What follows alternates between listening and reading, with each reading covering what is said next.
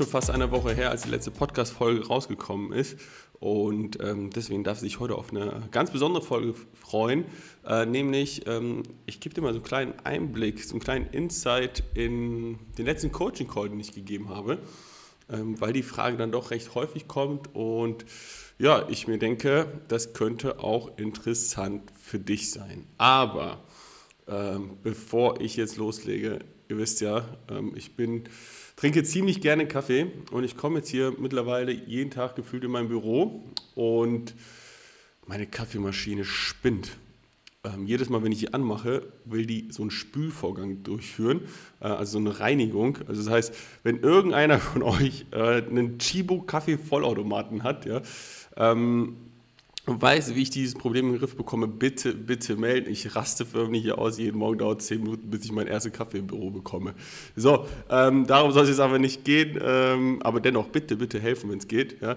Äh, ansonsten muss ich mich tatsächlich mal zu Anchivo wenden, wenn das jetzt nicht aufhört in den nächsten Tagen. So, Inside Coaching Call, was meine ich damit? Also, ähm, der ein oder andere Zuhörer jetzt hier, vielleicht auch du, weiß ja, ich habe ein Ausbildungsprogramm, privates Ausbildungsprogramm für Torwarttrainer, das ist die Keepercation Torwarttrainer Akademie. Ja, ähm, und das setze ich im Grunde zusammen, aus mehreren Säulen zusammen. Ja, man hat Zugriff ähm, auf eine Online-Akademie, wo extrem viele Inhalte ähm, abgefilmt sind und äh, da auch Aufgaben hinterlegt sind und so weiter. Ja, darum soll es jetzt gar nicht gehen. Das andere ist halt, dass man Zugriff auf das komplette Torwarttrainer-Netzwerk hat, wo wir ja knapp 50 Torwarttrainer auch mittlerweile drin sind.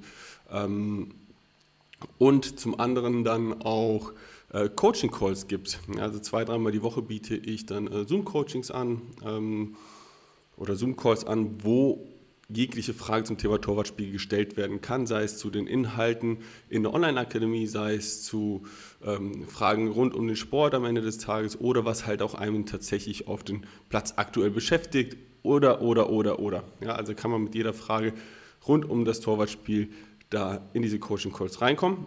Und eine häufige Frage, die da reingestellt wird oder beziehungsweise mir gestellt wird, ist äh, Diskrepanz in der Trainingsgruppe. Was meine ich damit oder beziehungsweise meine Teilnehmer damit?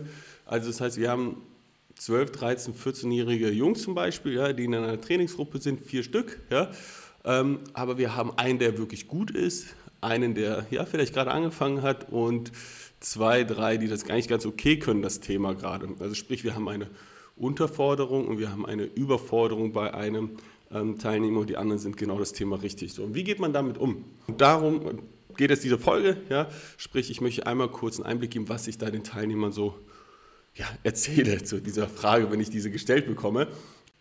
So, und das erste, was ich dann vorgestellt habe, ist äh, die sogenannte Goldlöckchen-Regel. Ja, die Goldlöckchen-Regel ist nicht von mir, die habe ich aus irgendeinem Buch. Ich meine, ähm, die 1%-Methode, äh, dass ich das daher habe. Ja, und ich fand das eigentlich ganz cool. Und ähm, im Grunde genommen ist es so, wir haben auf äh, der linken Seite, ich weiß gar nicht, ob es die X- oder Y-Achse ist, also die von unten nach oben auf jeden Fall geht, ja, ist das Thema Motivation. Ja, und von links nach rechts haben wir eine zweite Achse ähm, und da geht es um die Schwierigkeit, ja, um Schwierigkeitsgrad. Und man kann halt sagen, das heißt, die Motivation steigt, wenn die Aufgabe gerade noch so zu bewältigen ist. Also sie darf nicht zu schwer sein und sie darf nicht zu leicht sein. Ja, und sprich, wenn man genau das hinbekommt für jeden einzelnen Teilnehmer, ja, spricht man von dieser Goldlöckchenzone, in diesem Bereich können sich die Teilnehmer super entwickeln.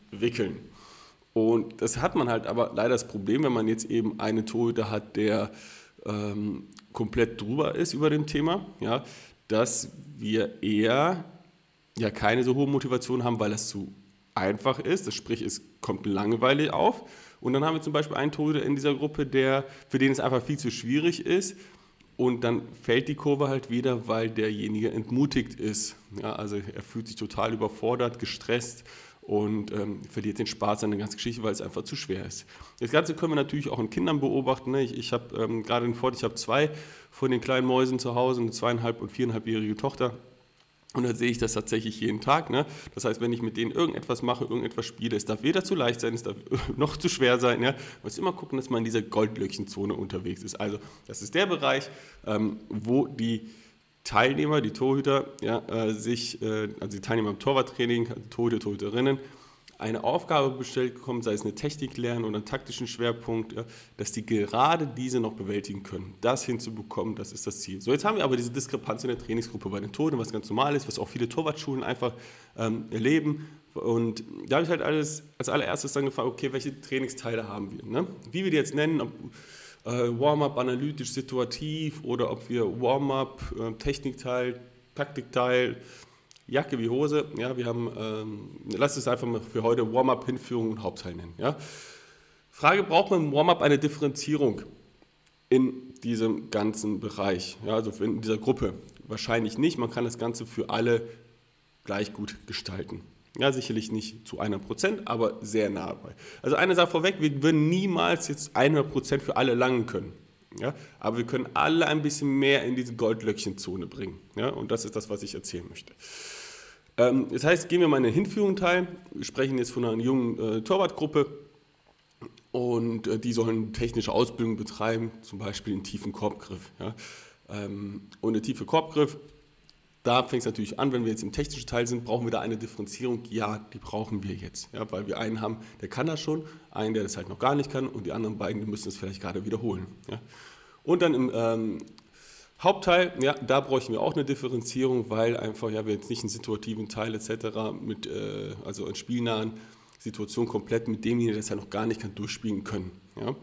So, äh, was habe ich dann gesagt? Also im Grunde genommen ist es so, wenn wir vier Torhüter haben, ja, wir machen das jetzt einfach nur in dieser Beispielgruppe und wir wollen den tiefen Korbgriff erlernen, dann könnte man zum Beispiel im analytischen Teil, dass wir zwei Zweiergruppen machen für den technischen Ausbildungsteil.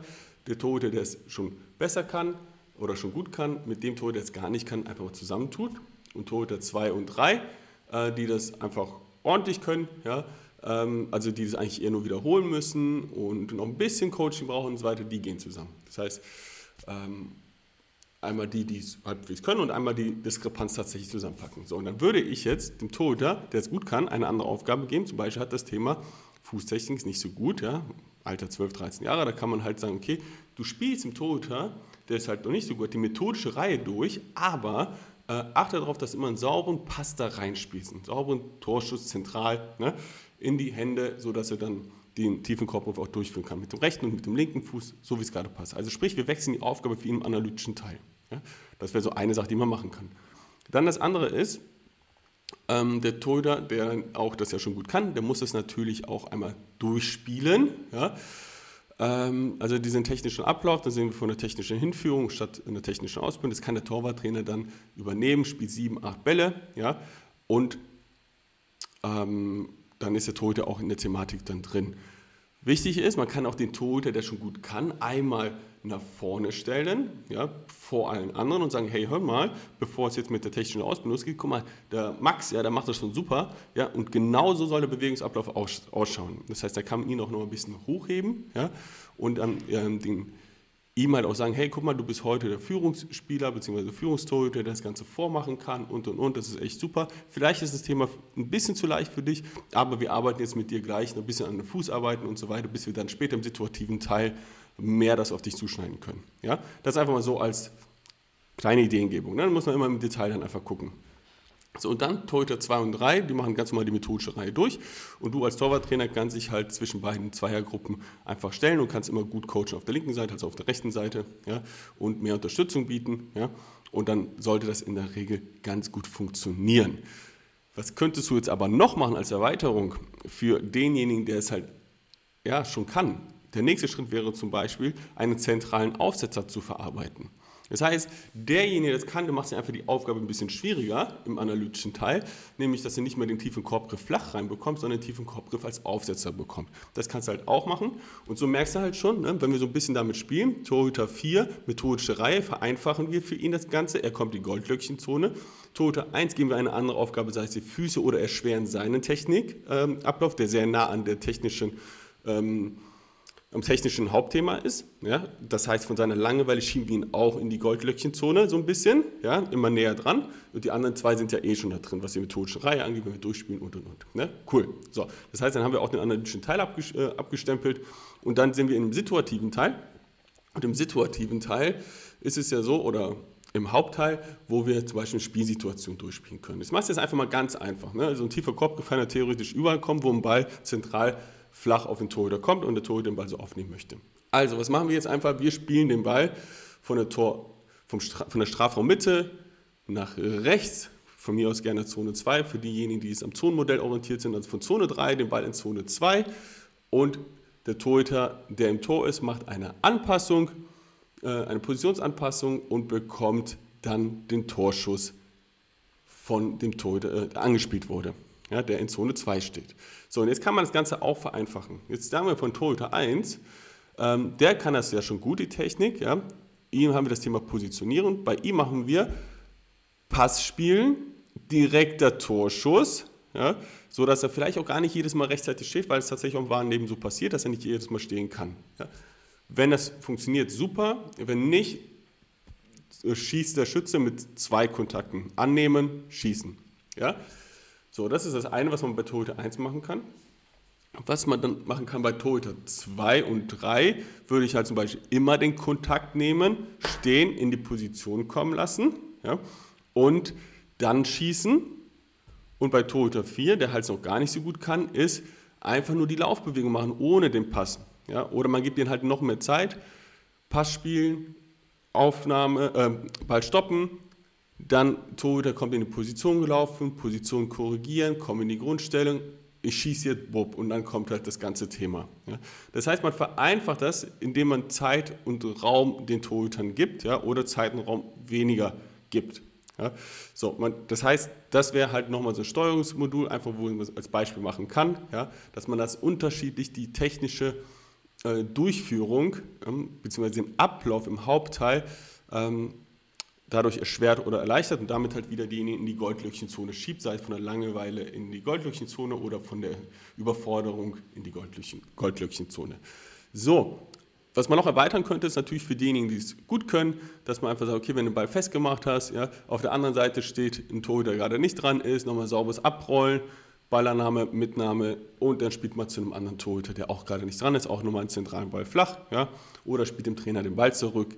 Von daher, das könnte man so als Erweiterung noch machen, so hat man einen kompletten Spielablauf, sprich ähm, Anpassung, Zielverteidigung, Ball halten ne, und dann ähm, Ball festmachen, Ball wieder ins Spiel bringen. So. Und so kann man das Ganze gestalten, ja, könnte man das Ganze gestalten, wie gesagt, das ist einfach nur mal ein Beispiel, ähm, soll dir zwei, drei Ideen geben, dass du das Ganze halt auch für dich umsetzen kannst, wenn du eine Diskrepanz in der Trainingsgruppe hast. Also wir haben unterschiedliche Steuerungselemente, wie man halt im analytischen Teil die Gruppen zusammenpacken kann, dass man gewisse Themen erschweren kann, um einfach alle wieder in die Goldlückchenzone reinzubringen oder halt Themen zu erleichtern und im situativen Teil, im Hauptteil auch da einfach mehr Zeit zu geben, mehr Raum zu geben ja, oder eben weniger Zeit und Raum zu geben, darüber das ganze Training zu steuern, sodass alle einen positiven Effekt davon haben ähm, oder ja, eine gute Trainingseinheit und etwas für sich mitnehmen können.